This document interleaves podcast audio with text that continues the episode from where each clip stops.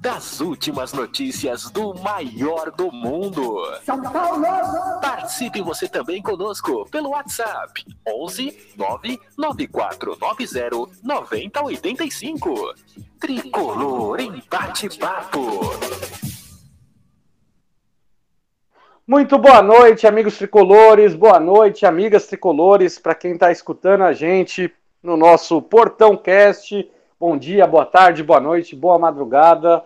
Não tão boa assim, né, gente? São Paulo foi vice-campeão no Campeonato Paulista e simplesmente não apareceu em campo.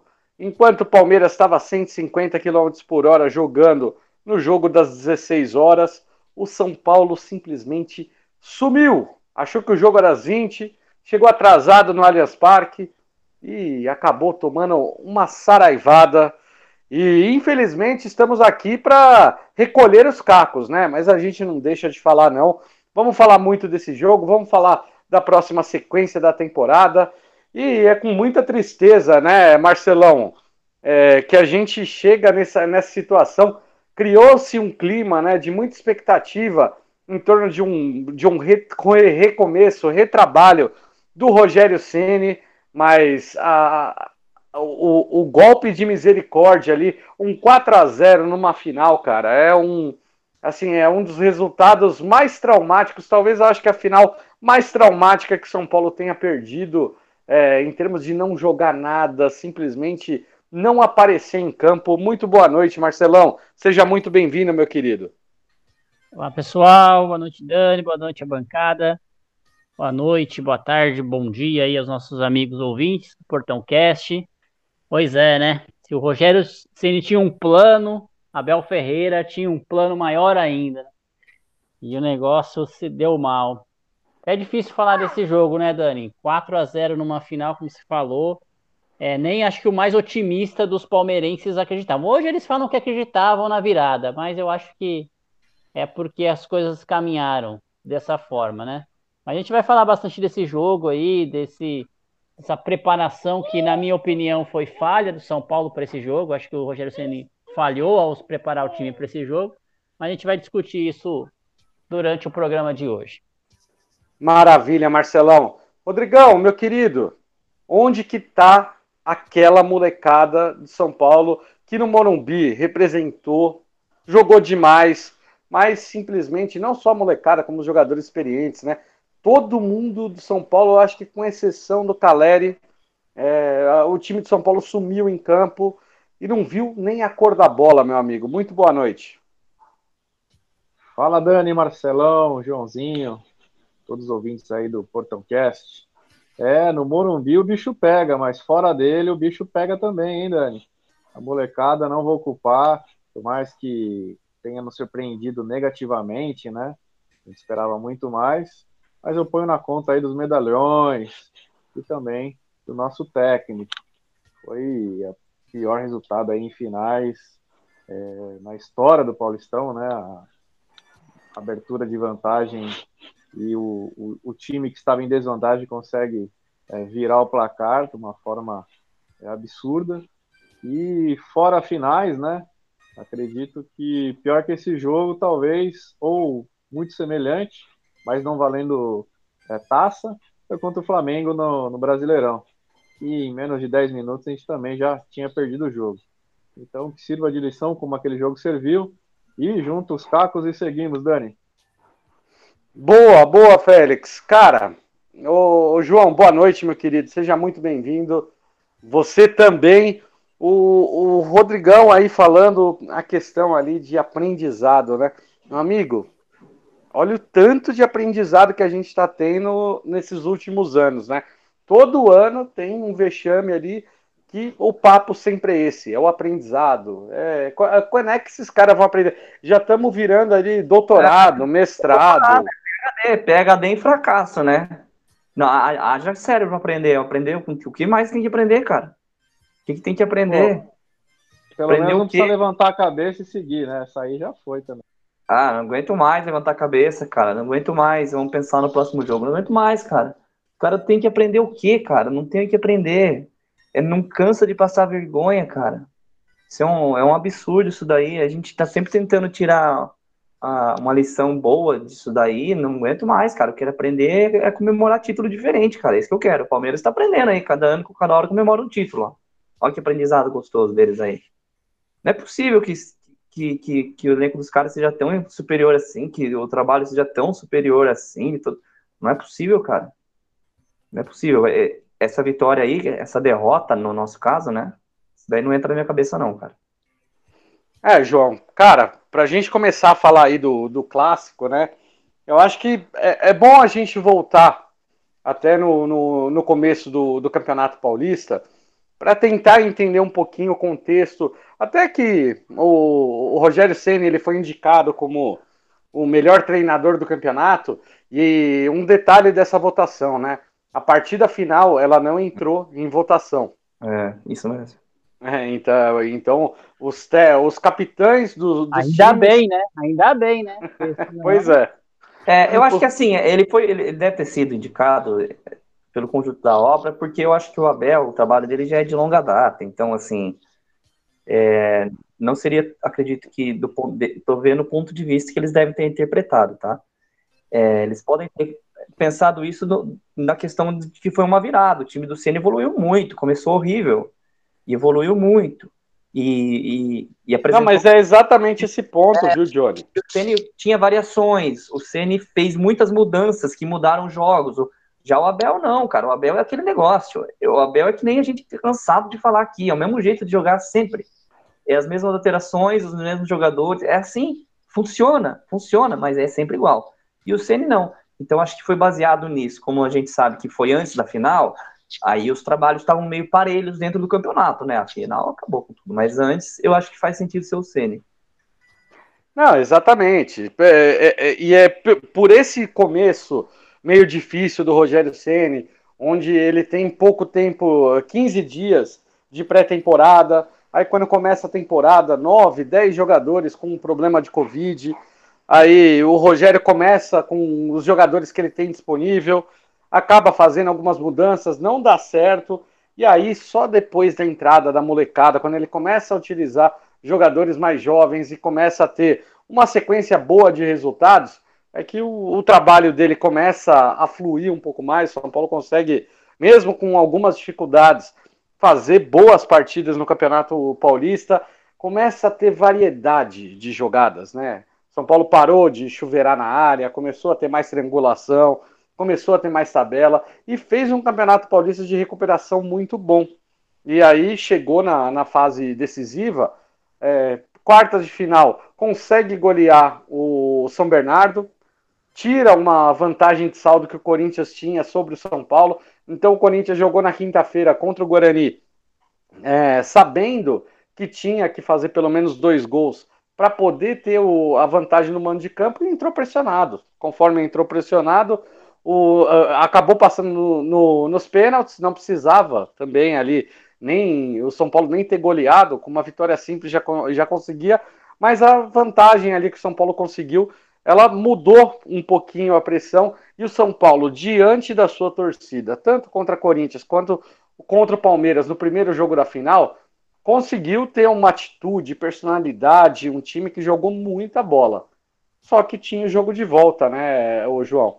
E aí, com o jogo de volta, cara, o, o São Paulo acabou ali cedendo ao pedido da torcida, fez um treino aberto, Rogério Ceni até disse que não era muito a favor, mas atendeu um pedido da torcida que estava apo apoiando tanto, que estava ajudando é, torcida, diretoria, foram os né? dois.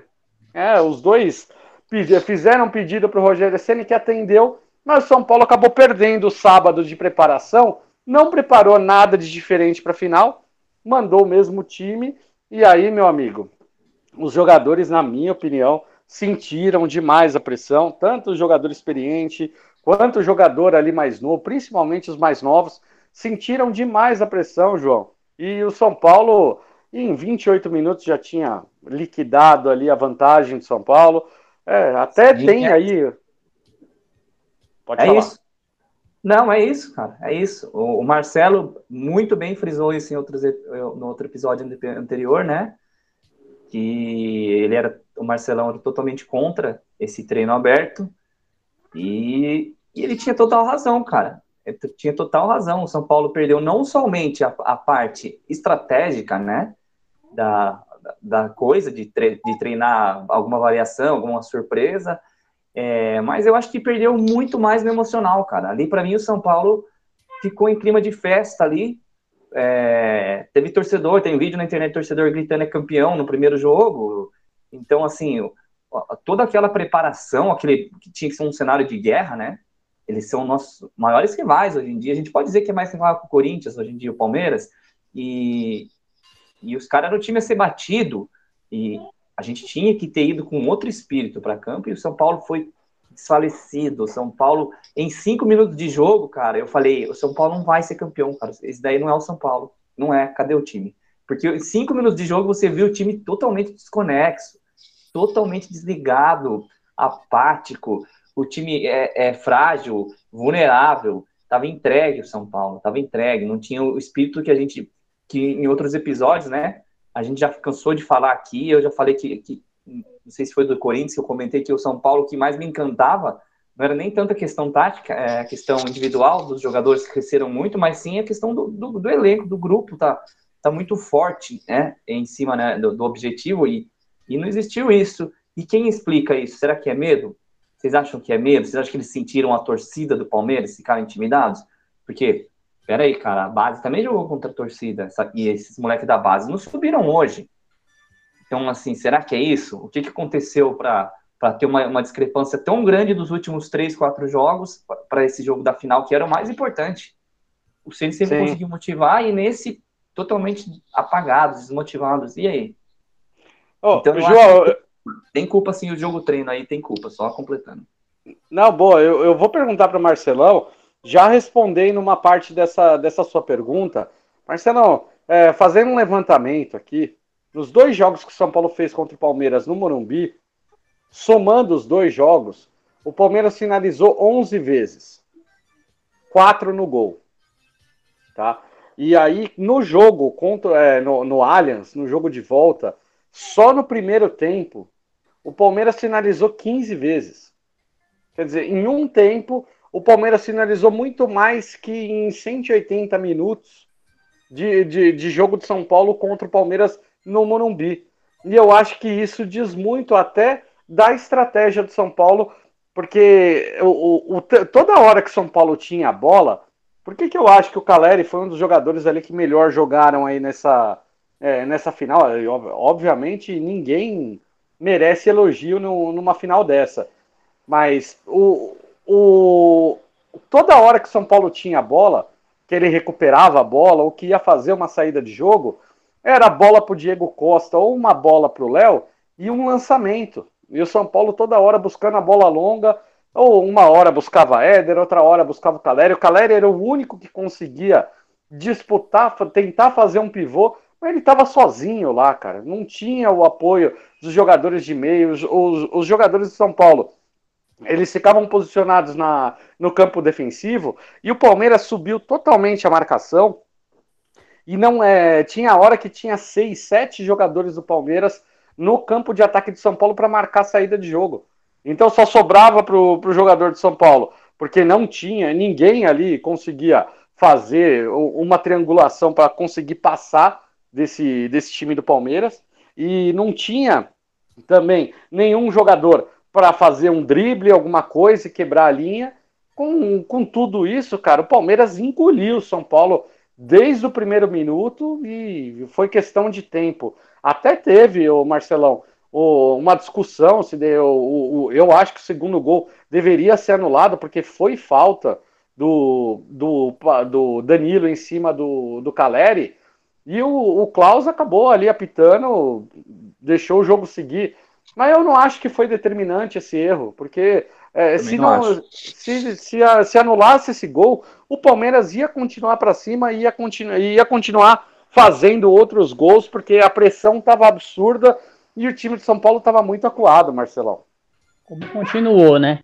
Bom, primeira, vamos falar rapidamente desse treino aberto aí, porque que eu era contra. Não que um treino vá salvar um time, ou ah, foi a falta de um treino que o São Paulo não ganhou. Mas eu acho que o time entrou totalmente desconcentrado, principalmente os jogadores mais jovens. Eles não ficaram focados ali, que era uma. Ia ser uma. O, o Rogério tinha certeza que ia ser uma disputa duríssima, né? Tanto que ele não foi tão otimista assim nas coletivas, né? Mas o, os jogadores mais jovens do São Paulo, acho que caíram um pouco no clima da torcida. E aí, torcida vale, torcida vale é, zoar rival, vale que tá é campeão. Até o Hernanes que cometeu uma gafe lá, né? Publicou lá que São Paulo Achou era que era jogo único. É.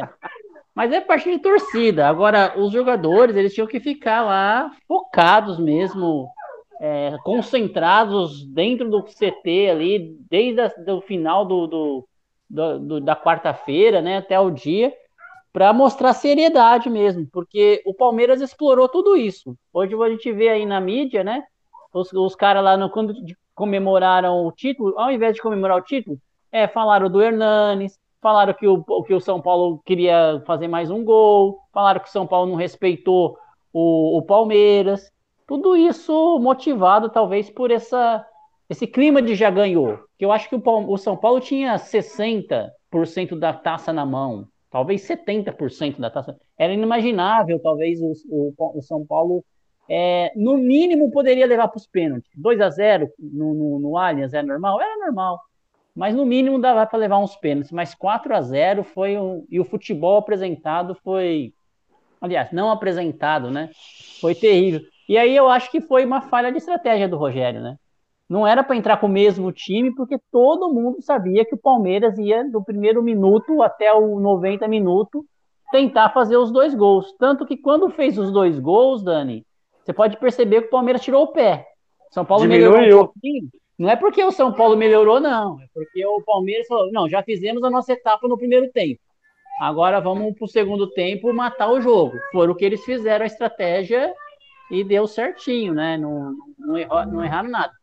E sobre o Klaus, é assim. Então quer dizer, na teoria do Klaus aí, é se essa, aquela falta fosse dentro da área, não seria pênalti. Então, porque o Caleri não pegou na bola. É, na ideia dele era isso. Não tem isso. Não, não foi ridículo. De, ah, foi não ridículo. pegou na bola, então não foi falta. Ah, mas, absurdo, então, absurdo. Isso não existe. Embora eu entenda que essa regra de, de voltar o lance até muito antes, eu acho errado. Eu acho que não dá para voltar ao lance. Tinha que a, a, FIFA melhorar essa regra aí, definir quantos toques lá antes né, da jogada para poder anular um. Porque senão o cara vai voltar lá na lateral. Ó, o lateral lá não foi lateral. Aí anula um gol porque o, a bola saiu lá na lateral. Então acho que é meio injusto isso também, né? Acho que. Mas de qualquer forma, como você falou, se, o, se anula aquele gol, em seguida o Palmeiras ia fazer outro. Não ia ter nem como segurar o time ali, porque é, eles iam continuar fazendo. E para falar um pouquinho do VAR, aí, chamar o, o Félix também, eu acho que o VAR entrou nesse jogo desde o minuto 1 para estragar esse jogo e chamar o VAR, né? Porque o Klaus aí foi chamado duas vezes antes, né, para tentar é, marcar pênalti para o Palmeiras e ele que evitou a marcação do pênalti, porque o VAR queria de todo, de outra forma que ele marcasse um pênalti, né? É, o é. Félix, ele, ele foi bem no primeiro lance, né, porque o, o, a diferença do lance do Éder para o lance do, do Marcos Rocha no, no primeiro jogo, o Éder, no momento do chute, ele já tá com o braço colado no corpo. Então a bola bate no, no, no braço dele, tem o desvio, óbvio, mas ele tá com o braço colado no corpo. No lance do Marcos Rocha, ele tava com o braço aberto, e aí ele tenta recolher o braço. Então eu acho que tem uma. Eu acho que a altura da mão também, né, Dani? A altura da mão. Ah. O Marcos Rocha, a altura dele tá, tá mais para cima, assim, ó. E, e do Éder não, né? Tava Isso. Não, exatamente. A, o Éder estava protegendo a barriga, o movimento natural. O Marcos Rocha, ele estava com o braço aberto, ele tenta recolher. Eu não marcaria o, o pênalti do primeiro jogo, mas ele tenta recolher. Eu acho que ele consegue recolher para um para uma distância mínima, como, como o braço está um pouquinho mais levantado, acabou sendo marcada a penalidade. Então, é, teve esse lance no, no, no, no pênalti que eu achei que ele acertou, achei que ele errou no, no segundo lance, porque se é, é, Não sei se vocês lembram, teve uma final entre Cruzeiro e Corinthians, é, final do, da Copa do Brasil. Um gol do Pedrinho foi anulado por conta de uma falta na origem do. No, em cima do Dedé, na, na zaga do, do Cruzeiro. Então foi é, assim. O, o, VAR ele, ele tem algumas anulações ali meio bem, bem estranhas. Ainda tá, tá, eu acho que o, o, a CBF ela não, não orienta direito com, como deve, deve ser ali ser usado o VAR, né? Se é em qualquer tipo de lance, se é num lance é, crucial. Então, às vezes, o, o VAR ele chama para umas besteiras, mas já que está fazendo desse jeito, o, o, Félix, que seja cumprida a regra, né? Aí, de repente, tinha que ser anulado o, o segundo gol do Palmeiras, mas como a gente disse, não, não ia não ia mudar muita coisa, porque o desenho do jogo depois, no segundo tempo também, continuou da mesma forma. Fala, Dani, fala, galera. É, a gente busca aí é, explicações, né? Tenta fazer algumas análises. Vamos por temas, né? Vamos falar de arbitragem. Cara, vou dizer para você, não teria dado o primeiro pênalti no primeiro jogo também. Acho que foi um lance muito ajustável ali. Só que é o seguinte, é lance subjetivo. Subjetivo é interpretativo. Logo, poderia ter dado esse pênalti, como poderia ter dado também o primeiro lance, né, que bateu lá, a mão estava bem colada ao corpo, né, a barriga, o Éder, mas enfim, bateu na mão, bateu na mão, interpretação. Interpretação, o VAR não deveria chamar, porém, chamou. Chamou e o Klaus não deu, tá? Agora, o segundo gol, Você viu né, que ele ficou... chama novamente. Você viu que ele ficou com as duas marcações de campo, o Félix? Sim, mala, ele manteve mala. as, é, manteve é, faz as duas mesmo. marcações. Ele bate no peito e mete o louco. Mas, por exemplo, no segundo lance, falta em cima do Caleri. Aí não é subjetivo, é falta. Foi uma falta clara. Tanto que o VAR chamou. Eu diria até, tem... Félix, que foi uma falta para se avaliar cartão vermelho, inclusive. Exatamente. Fizeram Ué, até uma analogia você... com o lance do Rodinei do Flamengo, que ele foi expulso contra o Inter o lance é um pouco parecido. É que esse é um pouco de lado, o outro é, mais de frente, né? Mas o que eu quero dizer é o seguinte: lance subjetivo, a gente sempre vai ficar aqui discutindo se acertou ou não, porque é interpretativo. Lance, lance objetivo, que é linha de impedimento, se a bola entrou no gol não entrou, se saiu não saiu, para mim, o objetivo não tem interpretação. Foi falta, o lance devia ser anulado. Ele viu o lance, e eu acho que pressionado, tudo que aconteceu no primeiro jogo, ele com a panca dele de melhor árbitro da, da Federação Paulista, apitando a final, manteve a decisão dele de campo. Isso mudou o resultado? A gente acredita que não teria mudado, mas a gente não sabe também. Poderia é, abalar o psicológico, o VAR, a torcida ficou gritando lá vergonha, bandido, agora eu não lembro o adjetivo usado, mas enfim. Mas fora tudo isso, ainda falando de arbitragem, a final o estilo de arbitragem foi diferente do campeonato inteiro. O Klaus não deu falta nenhuma. Os caras bateram no Calero mais do que é, moleque pequeno aí no, na escola. Pô. Mais bateram, mais bateram, não deu falta nenhuma. Deixava o lance seguir direto. É um tipo de arbitragem. Mas, por exemplo, para o São Paulo, neste momento, com uma vantagem jogando fora de casa, o jogo tinha que ser picado como todos os outros jogos foram. Uh, Palmeiras e São Paulo mesmo, que o Palmeiras venceu por 1 a 0 né? Se não me engano o resultado. Foi um dos jogos mais chatos de se verem. Era sopro, o juiz já apitava. O jogador protegia, caía no chão, o juiz apitava. O que não aconteceu na final. Agora, é estilo de arbitragem? Pode ser. Porém, o que mudou ô, muito e prejudicou. Deixa eu fazer um parênteses aí, você está falando de arbitragem. Você acha que influenciou o fato do Rogério Ceni na última coletiva ter falado que, ah não, com o Klaus, pô, fico tranquilo que eu não vou reclamar? Não acho que influenciou, acho que o Rogério foi bem, porque vinha uma pressão enorme, e ao invés dele levantar, ele trouxe o árbitro como se tivesse confiança. No fundo, no fundo, ninguém confia, né? Só depois que, que encerra, que nem goleiro, né? Só quando acaba a partida mesmo você pode elogiar. Mas enfim, acho que o Rogério fez bem, né, de dizer que era um ótimo árbitro que não se preocuparia, fazendo com que a pressão diminuísse. E a pressão ocorreu desde o começo. Primeiro lance, foram todos os jogadores do Palmeiras para cima do Cláudio. Segundo lance, e toda hora, e reclamação e tal, enfim. O jogo desenrolou. E aí, saindo do tema arbitragem, né? Eu acho que, independente se tivesse sido um jogo picado, independente se ele tivesse anulado, a gente nunca vai saber, né? Porque a gente faz futurologia, se tivesse mudado o passado para prever o futuro. Mas enfim, Palmeiras mereceu, engoliu o São Paulo na, na, parte tática, na parte técnica, nos duelos individuais principalmente, né? Se você pegar o primeiro jogo e, e comparar com o segundo, é, o Dudu, por exemplo, foi um dos melhores jogadores, na minha opinião, da, da final, do último jogo. É, no Morumbi, ele começa muito bem, ganha o primeiro lance, cruza uma bola, acho que para o lateral é, do Palmeiras, lateral esquerdo que entra e, e acaba. Piqueires? Piqueires, exatamente. Ele entra, ao invés dele bater, ele acaba cruzando e erra o cruzamento, algo assim. Logo no início do jogo, né? E depois o Dudu some, não ganha mais nenhum duelo individual. E para mim ele foi um dos piores jogadores do Palmeiras naquele jogo, né? No, primeira, no primeiro jogo da final. Já no segundo, ele não perdeu nenhum lance.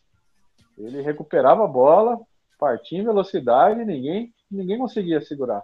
Ele sempre ou era escanteio, ou ele conseguia é, jogar a bola na área ou finalizar. Se a gente for pensar também, o Rony, no primeiro jogo, não conseguiu, o Léo Pelé anulou ele. Então, assim, o São Paulo coletivamente estava bem e nos duelos individuais conseguiu segurar o Palmeiras.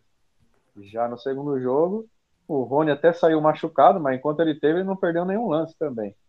E nosso meio de campo foi engolido pelo Danilo do Palmeiras, que fez uma partida excelente, conseguiu marcar o Caleri, conseguiu anular o Nestor e conseguiu fazer gol, chutar, xingar a gente, fazer ah, fez, o cara... fez o que quis, o cara deitou e rolou em cima da gente. Exatamente. Então, é, méritos dele, né? Mas assim, individualmente a entrada dele mudou a dinâmica do meio-campo, São Paulo é, sucumbiu. É, falando sobre o treino, né? Só para rapidinho para a gente não estender demais. Eu não acho que se não tivesse o treino, tivesse, ia mudar o resultado da partida. É, eu acho que a intenção né, da torcida da diretoria era mostrar, fazer a festa, é, trazer aquela energia para os jogadores entenderem o quanto importante era, enfim. Perdemos um treino tático, né, até cobranças de pênalti, eu fiquei pensando nisso. É, vocês lembram, eu uh, fui um dos que coloquei seríamos campeões nos pênaltis, né? antes até do, do primeiro jogo. Então eu estava preocupado, que ali todo mundo filmando, todo mundo gravando, aquela coisa de festa, não teremos esse tipo de treino, mas nem, nem foi necessário, né? Mas assim, não, não digo que se tivesse o treino ou não, o resultado seria outro. Eu acho que vai muito também é, da postura tática que vocês falaram, repetimos o, o mesmo time com necessidades diferentes, né? Mas então também eu entendo, pensando como o Rogério, que o Arboleda seria uma peça-chave quando ele não se apresenta é, no período correto, né? Ele falta ao treino. Isso mudou com toda a preparação. Não sei se, se estou errado, mas ele era uma peça-chave, tanto que ele entra é, no início do segundo tempo para tentar corrigir o lado esquerdo e acaba é, mais perdido do que filho de puta e dia dos pais e não deu certo. Eita. E também e também o Éder, né? O Éder que é, vinha assim, fazendo feijão com arroz, um jogador importante taticamente, pressionando é, sempre os adversários na marcação, etc. Eu acho que num jogo que você tem uma vantagem enorme, que você vai se dispor a defender e contra-atacar, temos que ter a entrada ou do Marquinhos, ou do Rigoni, ou de qualquer outro atleta mais veloz e não o Éder, né? Enfim, perdemos, vamos juntar os cacos. Eu falei que a gente deve sempre aprender, já estamos PHD em aprender, mas é o seguinte, é, por mais que, entre aspas, pareça que estou passando um pano, cara, não pode. É, o campeonato foi um campeonato regular, para bom, para até para ótimo, vamos dizer. Nossas expectativas no início do campeonato, né, que a gente não, não conseguia vencer, o pessoal até falava em rebaixamento, é, foi muito superado. A gente é, passou do Corinthians, né, com várias contratações badaladas, etc., jogando muito bem, engolindo os caras. A gente fez um primeiro jogo excelente. abriu uma vantagem enorme, o título estava muito próximo, e aí o Palmeiras tem um time melhor, conseguiu envolver, tirar o resultado, só que aí que entra, esse vexame não pode ser esquecido, não vai ser, pelo menos por minha parte. A gente não pode aceitar perder uma final, um resultado desse. Eu lembro São Paulo e Atlético Paranaense na Libertadores, eu falava, nossa, imagina o, torcedor do Atlético Paranaense tomar 4 a 0 numa final. Que vergonha. E agora eu estou sentindo realmente o que é, é, passar por esse vexame. Então não vai ser esquecido, não podemos esquecer, mas não é hora de botar fogo na casinha, mandar Rogério Senna embora, bater em jogador. É hora de cobrar e acreditar no time que é, vem numa, numa crescente. Espero que isso não afete, que a gente consiga manter essa crescente e, quem sabe, brigar por alguma coisinha desse ano. É verdade. Eu acho que porque tem, tem muito torcedor com, com um cenário de terra arrasada, de que já querendo negociar o Igor Gomes, ah, o Ceni, ah, o Luciano serve para quê? Manda embora a Arboleta. Já tem muito torcedor legendo culpados, né? Assim, legendo os vilões, tem muito disso por aí. Muito. E eu discordo totalmente. Eu não acho que é um trabalho ser jogado fora. Eu não acho que daqui é para chutar o balde de jeito nenhum. Para mim, eu vejo como um jogo atípico. Um jogo atípico do São Paulo dessa temporada.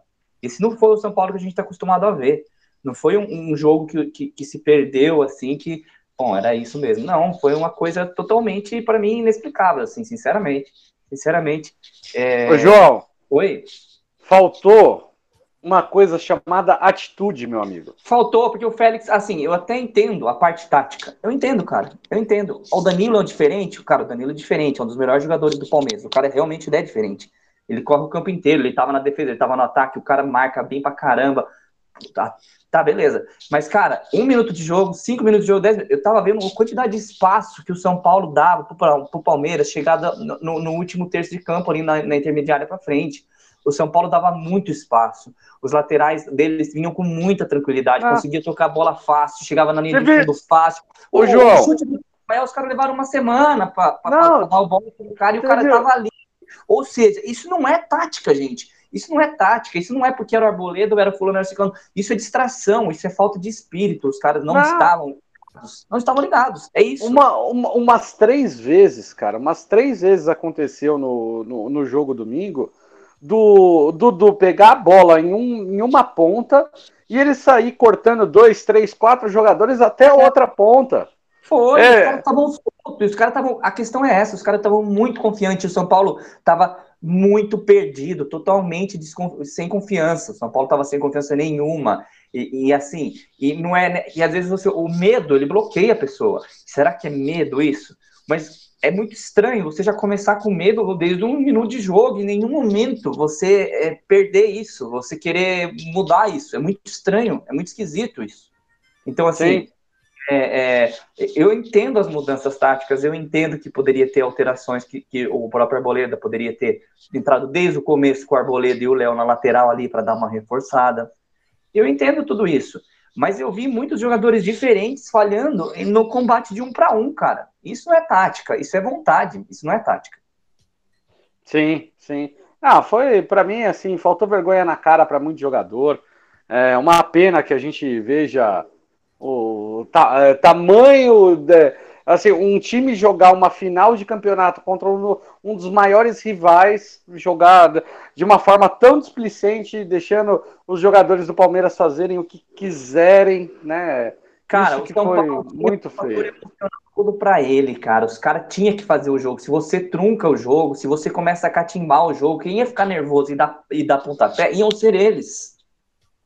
Só que o São Paulo ele foi o quê? Ele não, ele não foi um time que se retrancou se, e truncou o jogo, não deixou a bola correr e fez antijogo. O Corinthians jogou muito assim, né? Há uns tempos atrás, de, de trancar o jogo. O São Paulo não, ele foi, ele foi passivo, ele aceitou a pressão do Palmeiras, ele aceitou. É diferente de você é, jogar de maneira defensiva, é muito diferente. Então, assim, é, é, foi a estratégia do Ceni errada? Pode ser, mas a execução, eu, eu aposto que, não, que os caras não executaram o que o Ceni queria. Isso, isso para mim é claríssimo. Com certeza. É, só para fechar aí o que o João tá falando, será que o São Paulo sabe jogar dessa forma, né? Ele entrou para jogar, talvez não consiga, não tenha treinado o campeonato inteiro. E a, a nossa dificuldade era furar a retranca. Sim. a gente conseguiria ser uma retranca, a gente Verdade. tem a resposta que não. É, é, é, um bom, é um bom raciocínio, assim, a gente pensar isso. É um bom raciocínio a gente pensar isso. Boa. Mas, enfim, é, e muito jogador perdido também. Muito jogador perdido, muito jogador abaixo. Eu, eu acho que o Pablo Maia, para mim, foi um dos piores em campo. E do mesmo jeito que ele foi o, o protagonista ali da virada de chave do São Paulo para melhor com ele, nesse jogo, ele estando mal, foi um dos que mais permitiu o Palmeiras ter o controle do meio campo e, e, e também não conseguir é, desfazer as jogadas dele. O Paulo Maia perdeu a bola sozinho umas três vezes. Eu falei, caramba, o que aconteceu com esse cara? Sem contar o terceiro gol, né? Que ele simplesmente, que a gente estava comentando antes, né? Ele simplesmente esquece do Veiga, deixa o Veiga. Sim, é um erro total coletivo. Léo escorrega, Diego Costa vai para a linha de fundo e toma um baile do Dudu. O Pablo Maia não acompanha o Veiga, que fez a tabela desde lá de trás e acabou culminando é, no, no, no, gol do Palmeiras. No quarto gol, o Arboleda, ele fica segurando a bola, sim. segurando a bola, segurando a bola. De repente, ele toca a bola para o Igor Gomes de costas para o campo inteiro, com vindo lá, os caras babando em cima dele. Sim. Então, é, assim, é, é vergonhoso a forma como tudo aconteceu. Agora é hora de juntar, recolher os cacos. E aí eu pergunto para você, Marcelão, o São Paulo vai estrear domingo no Morumbi contra o Atlético Paranaense, né? Um jogo, um jogo de estreia do Campeonato Brasileiro. Rogério Ceni já deixou claro que ele vai priorizar o Campeonato Brasileiro. Ele até declara no sábado, quando ele deu uma coletiva após o, o treino, ele falou que o, o, a prioridade do São Paulo vai ser entrar na Libertadores via Campeonato Brasileiro porque ele tem já 38 datas decididas, definidas. E a, tanto a Sul-Americana quanto a Copa do Brasil, ele acredita que são ramificações, então ele vai tentar chegar o mais longe possível, mas que é, não é uma coisa que ele tem como priorizar. E eu, eu gostei muito dessa declaração do Ceni, porque o nosso maior problema no ano passado foi o Campeonato Brasileiro. São Paulo disputou até a penúltima rodada ali, lutando para não cair. Então tem que ser a prioridade do Campeonato Brasileiro. Eu gostei. A Sul-Americana, primeira fase, é, são times, na minha opinião, bem modestos. É, a maior dificuldade é a altitude, não é nem tanto os adversários. E aí, na quinta-feira, é, nossa, como é que é o nome desse time peruano? Ayacucho. É, não sei se, se é assim que fala o, o, o nome do, do primeiro adversário, e já foi como. Parece que já foi confirmado que hoje vai ter o jogo entre Flamengo e Sporting Cristal. E, e aí o, o, presidente do Peru acabou com o toque de recolher. Então, bem provável que vai ter o jogo de São Paulo na quinta-feira. Marcelão, Rogério Ceni já disse que vai um time totalmente alternativo para quinta-feira. Eu acredito que vai ser esse time é, alternativo que acabou jogando no, é, no, no Campeonato Paulista, né? Vai entrar Reinaldo, vai entrar Miranda, vai entrar Rigoni, vai entrar aí, no, talvez o Caleri, eu acredito que não jogue, mas vai ser assim, esses jogadores aí de São Paulo que tem menos minutagem, eu acredito que vão acabar jogando nessa partida na quinta-feira, exatamente para o Rogério Ceni preparar o time para a estreia no Campeonato Brasileiro. Como é que você vê aí a preparação do São Paulo, Marcelão? para essas duas competições, ainda vai ter a Copa do Brasil. Você acha certo o Rogério Ceni é, trabalhar desse jeito? Acha errado? Como que você está analisando aí esse, esse trabalho do Rogério Ceni que eu achei que ele conseguiu preparar bem no Campeonato Paulista, a infelicidade do último jogo, mas o planejamento tem que seguir. Não, não é a hora de caça às bruxas, é, não é a hora de, de repente. São Paulo vai precisar vender jogador, né, Marcelão? Até o meio do ano, que é a janela principal 130, 140 milhões São Paulo precisa vender. Então, é, o Rogério Senna ele vai ter que ajustar porque teve muitas contratações para jogador de meio de campo e aí vai ter que vender essa molecada aí que teve um pouco de destaque no Paulista. Pois é, né? É, o primeiro o Rogério teve uma, uma excelente. O São Paulo fez uma boa início de temporada, né? Eu acho que antes de começar o campeonato, a gente fez um, pessoal do Portão 6, a gente fez um bolão assim, né? Onde que vai cada. Onde São Paulo vai chegar, né? Então, eu, eu acreditava que São Paulo ia cair nas quartas de final. falar a verdade, Paulistão. Achei que nem ia. Depois que começou o campeonato, então, São Paulo lutando na zona do rebaixamento, falei, vixe, nem nas quartas de final vai chegar, né? Desse jeito que tá. Mas foi bem, o Rogério conseguiu equilibrar a equipe, aparecendo bons nomes, é, Diego Costa, acho que ele recuperou o Diego Costa, que era um jogador que estava chutado, né? A torcida não queria nem mais ver o Diego Costa pintado de ouro. E ele se recuperou, o Diego Costa, Pablo Maia, acho que é a maior revelação aí do campeonato. Enfim, bons nomes. O Wellington, né? A gente gostava do Wellington, mas nunca imaginava que ele ia tirar a posição do Reinaldo. E tá aí, tirou a posição do Reinaldo, tá bem, né? Enfim, eu acho que o Rogério trouxe bons nomes. A estratégia para a Sul-Americana acho que tem que ser essa mesmo. A gente, lembrando do ano passado que a gente ganhou o Paulistão, a gente ficou, acho que nove rodadas sem conseguir uma vitória no Brasileirão. Né? As primeiras rodadas a gente só perdia, perdia ou empatava, perdia ou empatava, não conseguiu a vitória, quase caímos no Brasileirão. Né? Esse ano não pode ser desse jeito. A gente tem que começar o Brasileirão é, não só o primeiro jogo, não. Jogo em casa tem que vencer e jogo fora tem que tirar pontos dos adversários. O adversário mais fraco tem que ganhar e tentar o um empate. Eu acho que tem que dar uma largada aí de três, quatro jogos, bons jogos, né? As duas vitórias, um empate, sei lá, para a gente conseguir ganhar um corpo nesse Brasileirão. E a Sul-Americana vamos levando, né? Vamos levando com o time que tá, é, conforme a parte física aí for, for, for colocando, né? Eu acho que é mais isso. Eu acho que é acertada a estratégia do Rogério, sim, para, para o Brasileirão e, e, e também na Sul-Americana. Boa, boa, Marcelão. Ô, ô, João, deixa eu te perguntar uma coisa, cara. É, o, o, Rogério Ceni ele tá falando ali, né, que a prioridade é classificar o São Paulo para Libertadores. Só que eu, vejo, eu vejo dois pontos nisso, cara, que é, assim, ó, se a prioridade é classificar pro, o São Paulo para Libertadores e, e ele dá, e ele tá priorizando o Campeonato Brasileiro, eu acho que ficou assim, ficou bem cômodo para o Rogério Ceni também traçar essa meta, porque hoje qualquer campeonatinho regular que você faz no Brasileiro, cara, classificou até o oitavo colocado na para Libertadores. O América Mineiro foi para Libertadores, Ceará, né? É. Uh, assim, então eu acho que fica muito fácil, fica muito cômodo você fazer um campeonato aí que você termina na parte de cima da tabela, você tá na Libertadores, virou carne de vaca, né? A, a, a Libertadores, você, nossa senhora, você encontra, consegue uma vaga de qualquer jeito, é, é muito, é muito tranquilo. A Libertadores ela, ela tá tão grande, mas tão grande que é assim a quantidade de vagas,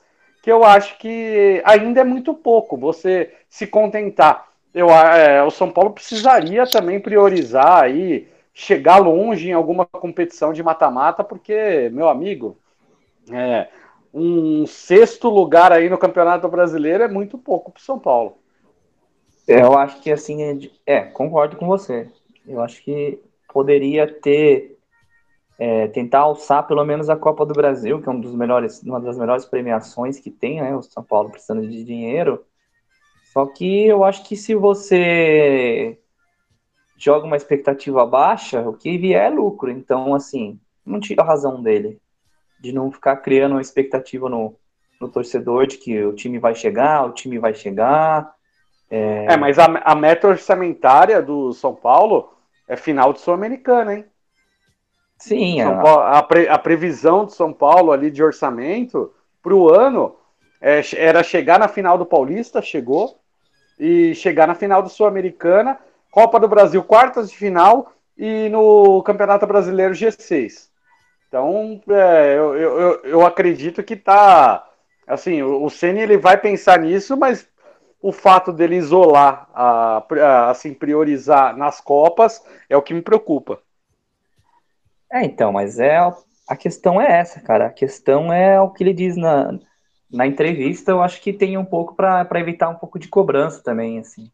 Pode ser que até dentro do, do, planejamento dele seja chegar mesmo na final da Sula, etc. Ele até, apesar que já está poupando agora no começo, né? Mas eu acho que o Campeonato Brasileiro é um campeonato também que é, Se você foi eliminado na Copa do Brasil, ok. Se foi eliminado na Sul-Americana, ok. Mas se cair no brasileiro, não dá. Então, acho que um dos campeonatos que mais comprometem, né? A história do clube e, e, e o, e o ano do clube, né? Do, orçamento, seguinte, direito orçamento, de televisão. É, é, é o campeonato brasileiro. Então, ele está indo pelo, pelo básico ali, cara. Ele está indo da prioridade mesmo, assim. O que ele não pode vacilar, no que eu não posso vacilar, é o brasileiro. Então, meu foco vai ser nesse. Ele entende as limitações de, de, de financeira, ele entende as limitações do elenco que o São Paulo tem, e então ele vai ele vai jogar baixo, assim. Mas é, eu interpretei dessa forma. E vamos, vamos jogar real, né? Vamos pensar aqui. Quando o Rogério pegou lá o São Paulo para não cair, ele falava em classificar para Libertadores e não pensar em rebaixamento. E em dado momento ele viu que essa expectativa dele é, foi frustrada e a Libertadores estava muito mais longe do que o próprio rebaixamento, né? Então o discurso esse ano é Libertadores de novo. A gente tem copo meio cheio, meio vazio. Se for pela tradição do São Paulo, se for pela grandeza do São Paulo, se for pelo período de pontos corridos, né? Salvo engano, São Paulo ainda é o, o time que mais tem pontos na era dos pontos corridos. Se for por vitórias em casa, se for por média de público, São Paulo não pode ficar fora da Libertadores. Isso não teria que ser uma, uma expectativa ou um planejamento, isso aí tinha que ser uma certeza já. Só que aí você tem que pensar também que hoje, no cenário nacional, o clube sem dinheiro, a bagunça política, começando a se acertar, né? O Paulista aí, a gente rodou o elenco, achou ali um time. Sim, sim. Então, assim, se vou pegar, não, não é muito fácil, não, você tá entre os seis melhores do Brasil, né? Você pegar é, o Corinthians aí se reestruturando, gastando dinheiro, aí você tem o Palmeiras, Flamengo Atlético, você tem o Fluminense que decepcionou na, na Libertadores, mas montou um plantel forte. É, você tem, lá o Inter, é, e aí você vem o Red Bull com dinheiro, o Cuiabá com dinheiro, Botafogo agora está entrando dinheiro. É. Enfim, você viu que ficar entre os seis é complicado. É, quantas Copas, né, rapidamente, vamos pensar uma estreia de São Paulo com time alternativo na Sul-Americana. Volpe, Igor Vinícius, Arboleda, Miranda e Reinaldo. Luan, aí Rigoni, você pode ter Patrick, Nicão, na frente Marquinhos e Éder, é, cara, esse time é melhor do que o time do ano passado, se for pensar em, em momento. Então, também não é para dizer que a gente vai só lá para competir, não. Esse time tem que ter a responsa e entender o tamanho do São Paulo, a grandeza e o nome dos jogadores. Então, assim, é, jogar com, com um time de segunda escalão é, na América do Sul, que está falida, né? São Paulo hoje dentro da América do Sul, mesmo falido, é um time que tem muito dinheiro no mercado, consegue contratar, consegue tirar jogador. Não falei nem do, do Gabriel Neves, por exemplo, não sei se vai ficar, se vai sair, mas é um, um cara que dentro do, do cenário sul-americano ele tem um valor. Então, assim, o time de São Paulo é forte. E estou falando todas as reservas. Talvez o Éder aí, é, o Patrick, o Nicão pode ser entrar como titular, um jogo ou outro. Mas a gente tem um time muito forte. Então não vejo assim que a gente vai fazer feio na Sul-Americana. E eu entendo o Ceni tirar um pouco da pressão, mas com certeza internamente o São Paulo precisa muito ir bem. E o São Paulo sempre gostou, né, de campeonatos é, sul-americanos, campeonatos internacionais. Então eu acho que a gente vem sim forte nessa frente. E lembrando que o brasileiro é difícil demais, né? São Paulo, por exemplo, estreia contra o Atlético Paranaense em casa é, tipo, sempre foi um time enjoado, ruim de ganhar. Mas a gente precisa vencer em casa.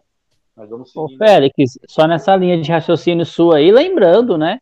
Que a Copa do Brasil é um caminho curto para a vaga para Libertadores e a, Sul-Americana também, campeão vai para Libertadores, né? Então, às vezes é até mais fácil ir por essas Copas, né? Em jogos de mata-mata aí, daqui a pouco já tá na final, do que uns 38 rodadas do Brasileirão para tentar ficar em seis, entre os seis primeiros, para pegar uma pré-Libertadores, para ter que jogar e tentar entrar na Libertadores. Então tem que ver essa questão também, né?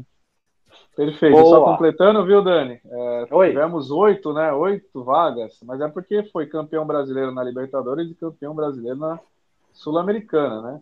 Esperamos Sim. ter esse ano, mas o futebol brasileiro vem dominando, né? E acredito que esse ano não vai ser diferente, não. Também acho, também acho, Félix. Mas, ô, Félix, vamos aproveitar então. A gente já tá aqui chegando no finalzinho, cara. É, queria que você desse seu palpite. São Paulo e Ayacucho, do Peru. E São Paulo e Atlético Paranaense. Palpite para os dois jogos, Félix.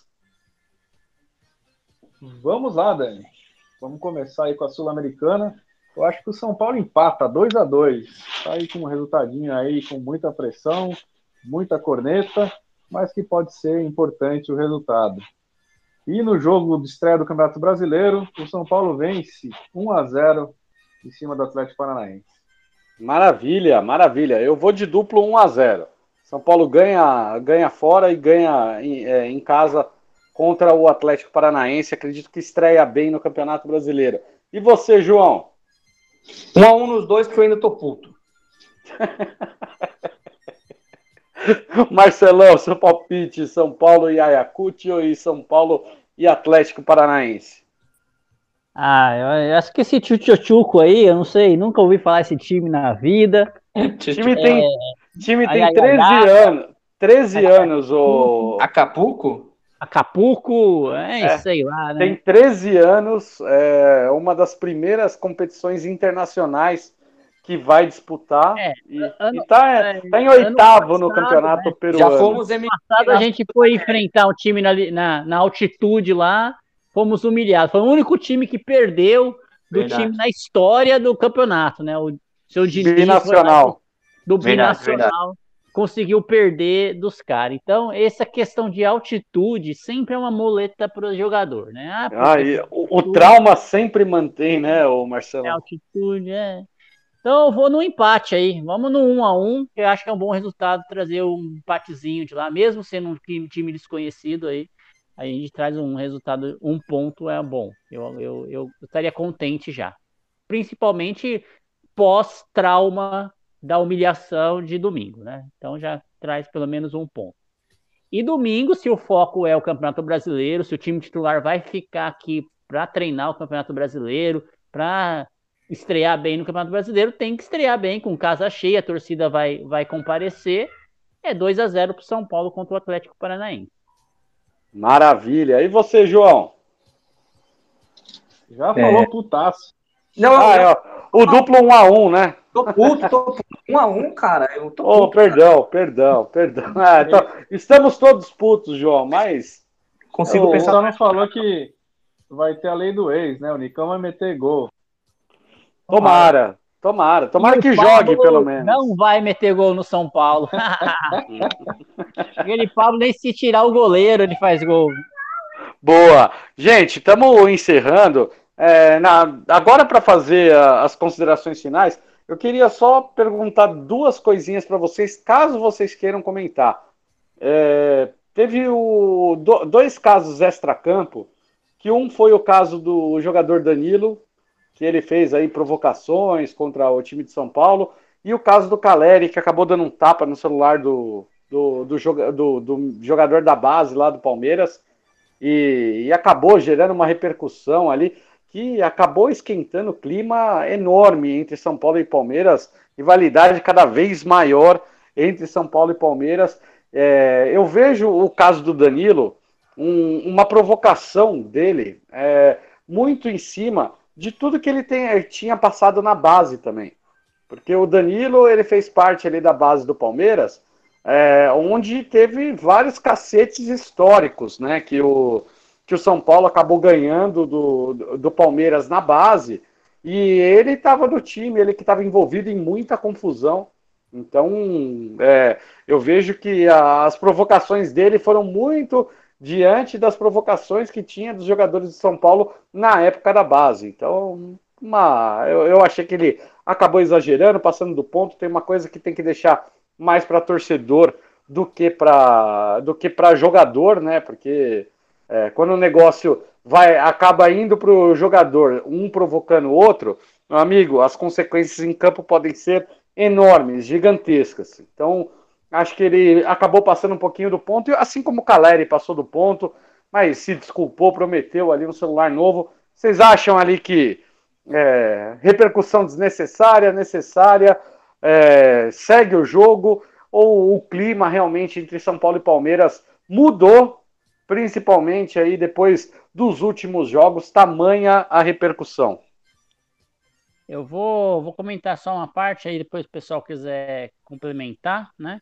Eu acho que desde do, do, do, que o jogo foi escolhido São Paulo, a final, né, foi decidida, esse, essa final foi diferente, né? Veja, vamos citar os, alguns episódios, né? Primeiro, a questão assim que São Paulo se classificou, né? A questão do estádio, né? Do, da antecipação da data. Já se sabia, a, o Palmeiras já sabia que o que não ia ter o estádio se não fosse se fosse na quinta, se fosse na quarta, se fosse no sábado, se fosse no domingo, o palco estaria lá sendo montado ou montado como estava.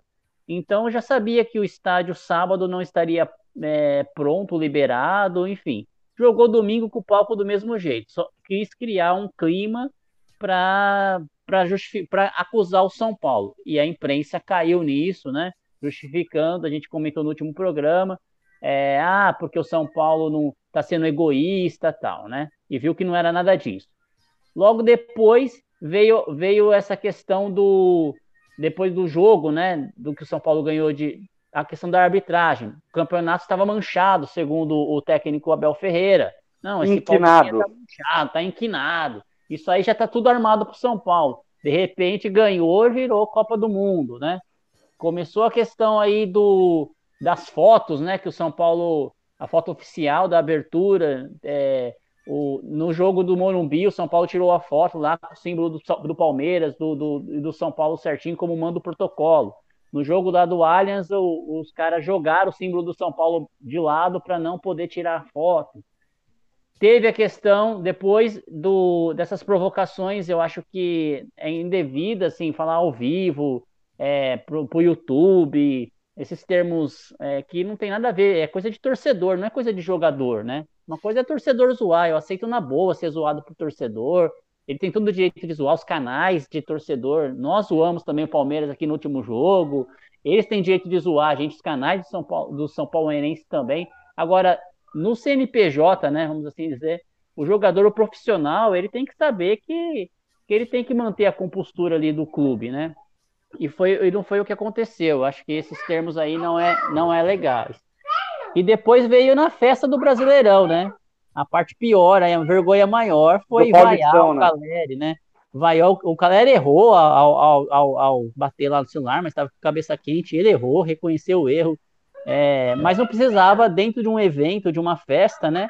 As pessoas vaiarem quem está recebendo um prêmio. Isso não existe, né?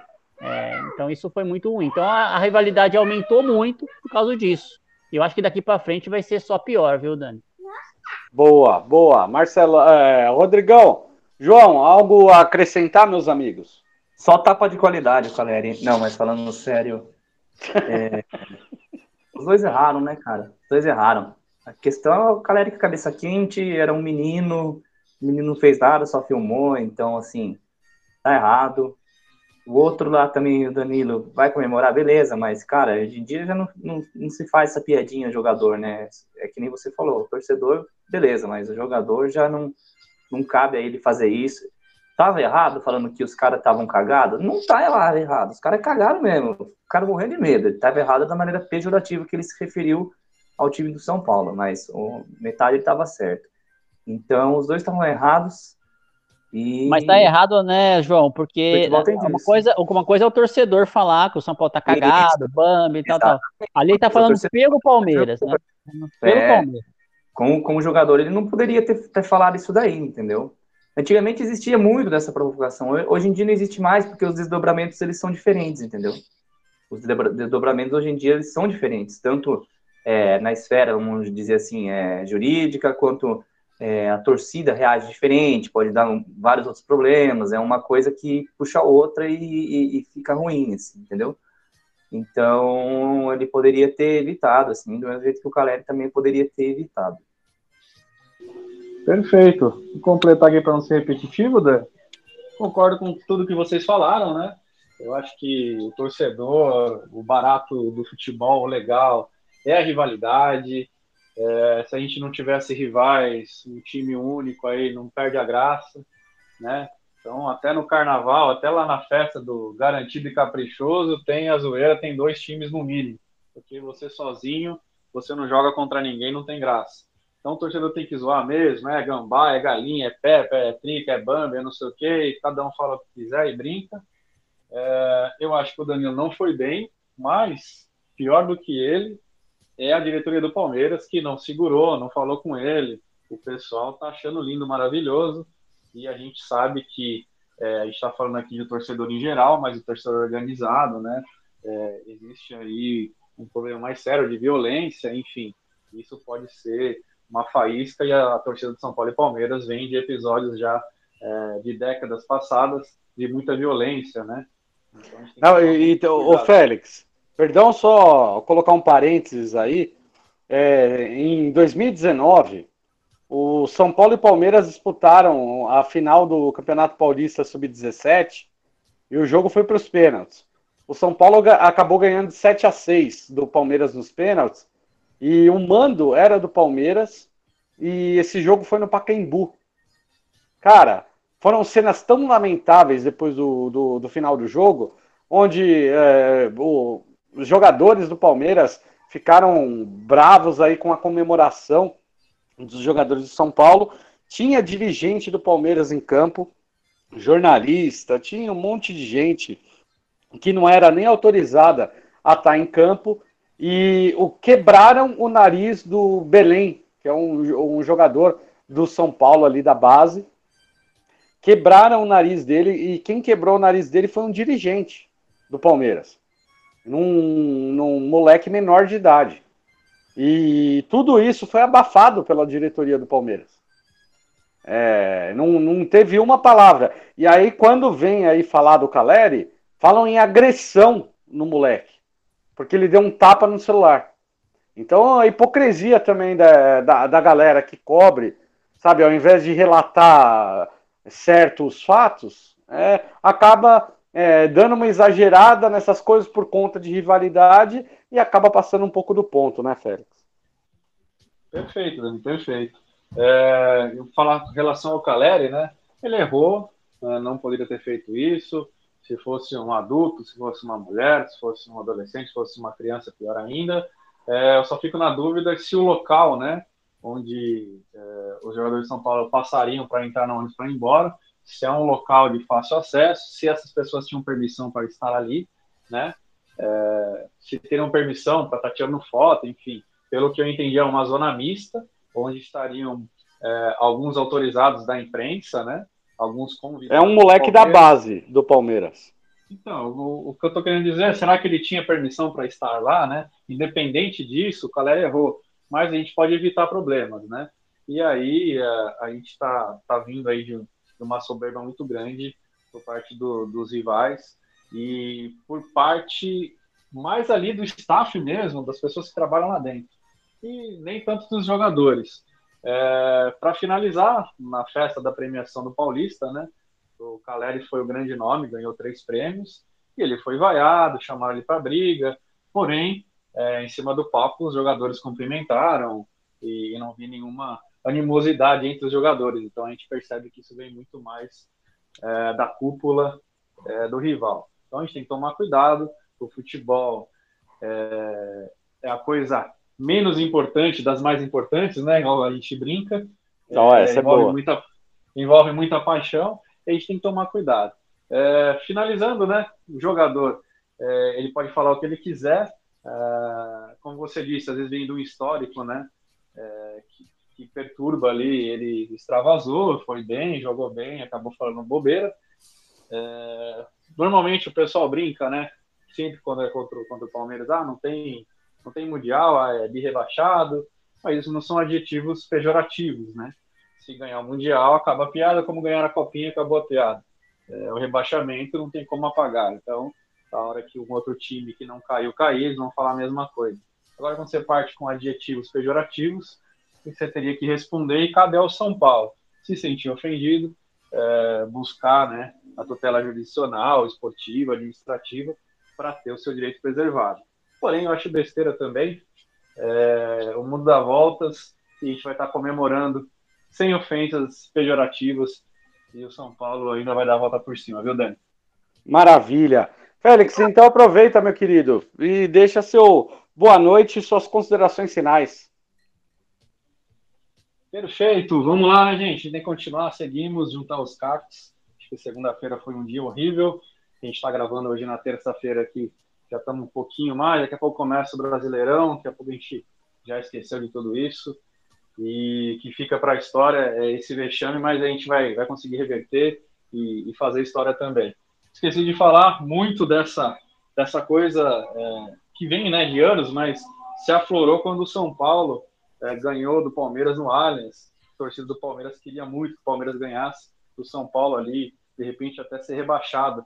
E o São Paulo venceu o time reserva, e a torcida do São Paulo é agradecida ao Abel até hoje, e brinca da pulseira do Crespo, ele é São Paulino. Então, enfim, acho que ali a torcida do Palmeiras é, inflamou e aquele churrasco com torcida, com organizada, com conselheiros mais exaltados, acabaram fervecendo ali o, o, o, clima né, e os jogadores. Mas, agradecer a todo mundo que está ouvindo, uh, lembrar que a gente vai jogar aí no ar, é, como a gente estava em semana de, de final, né? É, jogo de ida, jogo de volta, Campeonato Paulista, a gente não conseguiu finalizar é, o nosso vídeo com o Pintado, nosso grande ídolo. Mas a semana vai para o ar, mais de uma hora de resenha. E, cara, você que é São Paulino, é, da antiga, você que é um São Paulino mais novo, deve escutar que são histórias maravilhosas e remetem muito aos anos de glória do São Paulo. Então a gente vai estar tá, é, colocando no ar nossas redes sociais com o link né, no YouTube aí é, do Portão 6 e do Portão Cast. E eu queria mandar um abraço especial para o Pintado, agradecer é, pela resenha feita. E, cara, de bom demais. Vocês vão assistir e depois comentem, mandem perguntas. O Pintado é um cara gente boa demais, viu, Dani? Maravilha, Pintadão. Pintadão, gente boa. É, é maravilhoso. Vocês têm que acompanhar essa resenha, galera. Valeu, Rodrigão. Ô, João, cara, seu boa noite, suas considerações finais. Eu não aguento mais. Parem de manchar a história do clube, meus amigos, meus jogadores, meu, meu São Paulo. Parem de manchar. Só parem, só parem. Não adianta nada jogar bem o campeonato, tomar quatro na final. Não aguento mais. É... Recolhendo os cacos, né, o Félix falou, né? Então, vou deixar meu boa noite para todo mundo aí que ouviu a gente até agora. É... Mandar um abraço pro Gui. Agradecer também o Pintado, queria saber do Pintado o que será que ele achou dessa final aí. Gostaria muito de saber a opinião dele, pena que já foi a nossa entrevista. Mas é isso, cara. A gente segue aqui torcendo, porque, como diz o canto da torcida, o São Paulo é sentimento, né? Então, a gente segue aqui torcendo, esperando um dia melhor. Mas chega, não aguento mais, cara. Passar vergonha, chega. Boa, João. São Paulo é sentimento que jamais acabará. Jamais. Ô, Marcelão, meu querido, seu boa noite, suas considerações finais. Bom, agradecer a todos os ouvintes, dizer que a gente é um título que a gente perdeu, mas vamos vamos recolher os cacos aí, levantar e continuar que essas atitudes pequenas aí do staff do Palmeiras mostram que o São Paulo é muito maior do que esse time aí, né? Esse time são atitudes pequenas assim, a gente vai superar. Lembrando, Dani, também, né, que esses episódios acabam inflamando torcida, e se hoje a gente não tem a possibilidade de assistir um jogo na casa de um rival, ou de um rival assistir um jogo na nossa casa, foi justamente por um episódio que aconteceu em 95, uma morte de uma copinha, né, no, entre um São Paulo e Palmeiras. Uma batalha campal. Uma né? batalha campal lá, e que de lá para cá parece que a coisa não, não mudou, né? Não mudou. É dirigente batendo em campo, como você falou lá em 2019, e essas provocações eu acho que não, leva, não levam a nada, não. Então a gente tem que pensar que tudo começou com essas violências aí, que a gente hoje a gente não tem oportunidade de ver uma final que teve lá é, Flamengo e Fluminense, que coisa, o estádio todo dividido, né? Grêmio e, e, e e Inter, né? Não foi o Inter dessa vez, mas sempre tem Grenal, tem, o, tem os dois times, lá o Atlético e o Cruzeiro, e a gente não tem essa oportunidade mais em São Paulo, né? E acho que nunca mais vamos ter. Mas enfim, vamos lá. Bola para frente. Agradecer a todos os ouvintes aí e próximo programa a gente está de volta. Maravilha, Marcelão. Obrigado, Marcelão. Obrigado, João. Obrigado, é, Félix. Obrigado, Gui também, que hoje não conseguiu participar, mas está sempre junto com a gente. E obrigado a vocês, torcedores, que acompanharam a gente até o final aqui. Cara, estamos sempre na luta, sempre na batalha, seja na hora da vitória, seja na hora da derrota. Estamos aqui para falar do nosso tricolor e sempre sagrado, né? Toda terça-feira, nosso Portão Cast gravado na Tricolor FC. E aí, depois, na quarta-feira, vai ao ar no Spotify, no Portão Cast. Então não esqueçam de curtir, de compartilhar o nosso programa. E, gente, vamos torcer agora para rapidamente que o São Paulo vire essa chave rapidamente e absorva essa derrota, entenda que isso jamais pode se repetir, porque um time do tamanho de São Paulo jamais pode repetir uma atuação dessa numa final. Uma vez ganhamos do Atlético Paranaense de 4 a 0, ganhamos da Universidade Católica do Chile por 5 a 1 numa final de Libertadores. É, fizemos ali 3 a 0 no Corinthians, um jogo maravilhoso numa final de Paulista, 4 a 2 no próprio Palmeiras, antes de ir para o Mundial. Foram grandes jogos onde São Paulo sempre jogou focado e sabendo, respeitando a sua história. Então, que o São Paulo entenda e que volte, né? Que o Rogério Ceni consiga virar rapidamente a chave e que esses jogadores hoje que sofreram a derrota mais vexatória de São Paulo consigam dar a volta por cima ainda nessa temporada. Um abraço a todos, fiquem com Deus e tudo isso porque a Tricolor FC e o Portão 6 estão sempre juntos com vocês. Para vocês e por vocês. É isso aí, gente. Boa noite, fiquem com Deus e vamos, São Paulo! Reage, São Paulo! Acorda, São Paulo! Bora!